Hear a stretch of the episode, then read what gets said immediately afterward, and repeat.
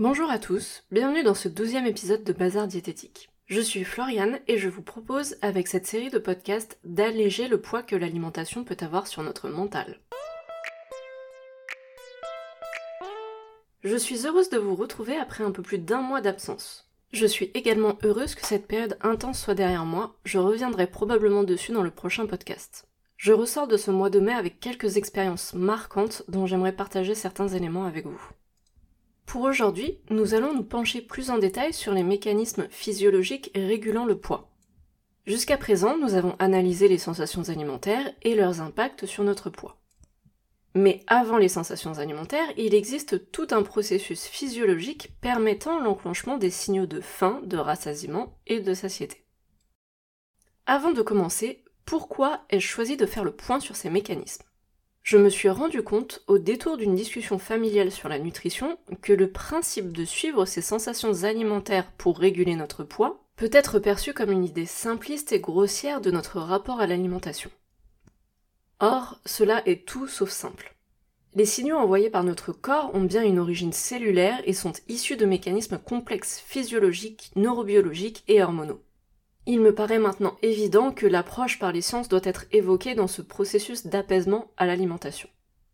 Je ne pourrais faire qu'une simplification des processus, chaque réaction chimique entraînant une cascade d'autres réactions. Dans un deuxième temps, je ferai le point sur comment gérer les débats sur la nourriture. Dans l'alimentation, on distingue deux systèmes de commande aux mécanismes différents le système homéostatique qui permet de conserver l'équilibre physiologique de l'organisme, et le système hédonique lié au plaisir. Nous allons d'abord faire le point sur le système homéostatique. La sensation de faim débute avec une hormone appelée gréline, majoritairement sécrétée dans la partie haute de l'estomac par les cellules pariétales, cellules composant la paroi des glandes gastriques. La gréline est sécrétée en plus petite quantité dans le pancréas, l'intestin grêle et le cerveau. Cette hormone est libérée par l'estomac lorsque le corps a un besoin d'apport énergétique. La gréline circule ensuite dans le sang jusqu'à la région de l'hypothalamus, située dans le cerveau, où elle stimule les neurones pour signaler la faim. L'hypothalamus est une petite région du cerveau qui sert de pont entre le système nerveux autonome et le système endocrinien. Le système nerveux autonome permet de réguler certaines fonctions automatiques de l'organisme, comme par exemple la digestion, la respiration, les muscles cardiaques, etc. Le système endocrinien est l'ensemble des organes et tissus qui libèrent des hormones dans le sang. Ces hormones permettent de réguler la croissance, le développement et la fonction de nombreux tissus et coordonnent les processus métaboliques à l'intérieur de l'organisme. L'hypothalamus sert donc de pont entre ces deux systèmes il est impliqué dans la régulation de grandes fonctions comme la faim, la soif, le sommeil ou la température corporelle. Il est aussi impliqué dans le comportement sexuel et les émotions. Pour en revenir à la gréline, à la suite de certaines chirurgies gastriques ayant pour but la perte de poids, dans le cas de la sleeve et bypass, la réduction de l'estomac entraîne la chute de la sécrétion de la gréline. En effet, en retirant une partie de l'estomac, on enlève également les cellules sécrétrices. L'importante perte de poids est en partie due à une sensation de faim grandement diminuée, voire complètement supprimée pendant un certain temps. Dans le cadre d'un régime, donc lorsque notre apport calorique est limité et que nous perdons du poids, les niveaux de gréline augmentent considérablement. C'est la raison pour laquelle il est difficile d'obtenir une perte de poids à long terme à partir de ces méthodes. Les régimes donnent encore plus faim. La gréline a aussi d'autres fonctions comme stimuler la motilité et la sécrétion d'acide de l'estomac en réponse à la prise de nourriture. Elle est également à l'origine de la stimulation de l'hormone de croissance. Elle contribue à maintenir l'équilibre du métabolisme, à dégrader les graisses corporelles et à augmenter la masse musculaire. Lorsque la faim entraîne une prise alimentaire, une autre hormone entre alors en jeu, la leptine. Il s'agit d'une hormone fabriquée par les adipocytes, cellules qui stockent les graisses et forment le tissu adipeux. La leptine est donc sécrétée par notre tissu graisseux et réprime les centres hypothalamiques de l'appétit. Elle correspond à l'état de rassasiement, mais sur le long terme. Il s'agit d'une hormone de régulation opposé à la gréline. Le niveau de leptine circulant dans le sang est directement proportionnel à la quantité de graisse corporelle. La leptine a pour fonction d'informer l'hypothalamus sur l'état des réserves énergétiques. Cet état des réserves énergétiques permet à l'hypothalamus de moduler les mécanismes de déclenchement et d'arrêt de la prise alimentaire dans le cadre de la régulation énergétique à long terme. D'autres hormones entrent en jeu dans ce mécanisme de satiété. L'insuline, le glucagon, l'amyline du pancréas, ainsi que l'adiponectine des tissus adipeux. Les signaux de rassasiement à court terme sont multiples et directement liés à la prise alimentaire. Il s'agit d'informations sensorielles telles que la texture, l'aspect, le goût, l'odeur. L'adaptation est anticipatoire, c'est-à-dire que le corps se sert de ses expériences passées pour estimer la valeur énergétique de l'aliment consommé. On parle également d'aliesthésie, qui est la diminution du caractère agréable d'un aliment avec la quantité ingérée.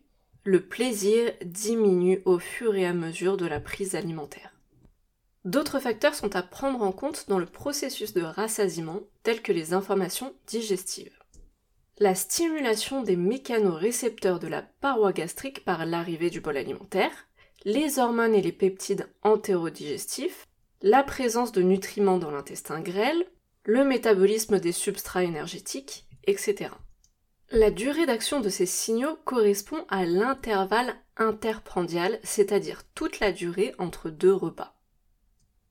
Ils interviennent sur le volume et la durée de la prise alimentaire, sur la durée de la période de satiété qui fait suite à cette prise alimentaire, mais aussi sur le rassasiement lors de la prise alimentaire suivante. Pour revenir à la leptine, l'hormone de satiété. Lorsque les graisses corporelles sont élevées, les niveaux de leptine augmentent. Cela signifie que le signal de faim est inhibé. Inversement, lorsque les graisses corporelles sont basses, les niveaux de leptine baissent. La gréline prend alors le relais et la faim se fait sentir. Parfois, le cerveau ne répond plus à la leptine, même lorsque son niveau est très élevé. C'est ce qu'on appelle la résistance à la leptine. Le cerveau ne reçoit plus correctement l'information sur l'état des réserves énergétiques. Cela conduit donc à manger plus. Les personnes en état d'obésité ont une réponse moindre à la leptine et souffrent de cette résistance à ses effets. La leptine joue également un rôle dans le contrôle hédonique de la prise alimentaire, c'est-à-dire le système lié au plaisir. Le contrôle hédonique de la prise alimentaire est sous la dépendance de circuits neuronaux très complexes, distincts mais complémentaires de ceux assurant le contrôle homéostatique. Ces signaux peuvent être visuels ou olfactifs. Par exemple, vouloir manger un morceau de gâteau juste parce qu'il a l'air savoureux et qu'en manger serait agréable. La gréline a d'ailleurs pour effet de favoriser la sensibilité aux signaux alimentaires visuels. Elle stimule l'attirance à la nourriture. Dans ce système hédonique, on retrouve la dopamine. La dopamine a pour objectif la recherche de récompenses, notamment des aliments appétissants. Elle exerce une action importante sur le renforcement alimentaire en modulant le plaisir lié aux aliments. Elle permet d'avoir des préférences et du plaisir à manger. Par contre, devant une exposition constante à une récompense comme les aliments appétissants, les centres hédoniques du cerveau peuvent devenir désensibilisés à la dopamine. Pour conclure, les différentes hormones métaboliques associées à la faim, au rassasiement et à la satiété agissent directement sur les récepteurs homéostatiques et hédoniques du cerveau. La gréline est l'hormone principale signalant la faim. La leptine ainsi que d'autres hormones servent à signaler le rassasiement et la satiété. Les signaux métaboliques influencent l'activation de la dopamine et donc le système de récompense du cerveau. Chez les mangeurs régulés, une hausse des taux de leptine et d'insuline signale le rassasiement puis la satiété et réduit la transmission de la dopamine. L'idée est donc de se rendre compte que tous ces mécanismes sont complexes et soumis à une multitude d'éléments interdépendants. Le dysfonctionnement de ces processus peut avoir diverses conséquences. Par exemple, un manque de sommeil entraîne une production accrue de la gréline, stimulant l'appétit.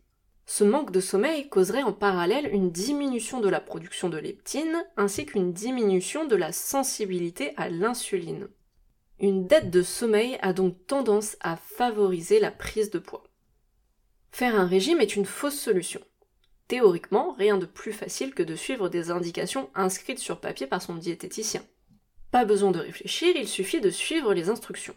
La réalité est toute autre. Faire un régime revient à ne pas respecter la régulation de son corps. Finalement, le plus difficile est bien d'écouter et de respecter les informations que notre corps nous transmet. Et de pouvoir aller plus loin en se posant les bonnes questions. Pourquoi ai-je envie de manger plus que ma faim ce soir? Pourquoi ai-je envie de grignoter après chaque réunion? Pourquoi ai-je autant de mal à différencier la faim de l'envie de manger? Tous ces paramètres ne sont qu'une partie de l'iceberg qu'est l'alimentation. Il faut également prendre en compte le besoin social et culturel ainsi que les besoins émotionnels. Sans parler de toutes les distractions qui nous éloignent de l'attention que notre corps est censé porter à l'alimentation. Les facteurs d'influence sont nombreux et doivent être pris en compte dans le comportement alimentaire. Passons à la gestion des débats houleux sur l'alimentation. Il s'agit d'un sujet délicat qui peut facilement amener à des conflits de position. Les croyances alimentaires peuvent être un pilier de vie pour certaines personnes. Il est difficile de remettre en question ce que l'on considère comme une vérité depuis toujours. De plus, l'alimentation peut facilement renvoyer à nos fragilités, nos difficultés, nos insécurités. Mon conseil est donc de choisir ses batailles. Une personne qui n'est pas dans une démarche de compréhension ne pourra pas être à l'écoute des réajustements que vous faites actuellement. Il y aura forcément des batailles de croyances plutôt qu'une oreille bienveillante. Si la personne ou l'entourage est insistant, je vous propose plutôt de poser des questions sur les origines de leurs croyances. Par exemple, pourquoi la maman de Marcel pense qu'il faut constamment surveiller son alimentation? Pourquoi n'achète-t-elle plus du tout de fromage? Pourquoi pense-t-elle qu'on doit toujours finir son assiette? Alors qu'entre nous, son frigo déborde de produits périmés qu'elle finira par jeter. Pourquoi ne veut-elle plus aller au restaurant avec ses amis? Cela permettra de vous faire une idée du positionnement de votre interlocuteur. Inutile de dévoiler vos opinions, votre rapport à votre assiette est complètement personnel.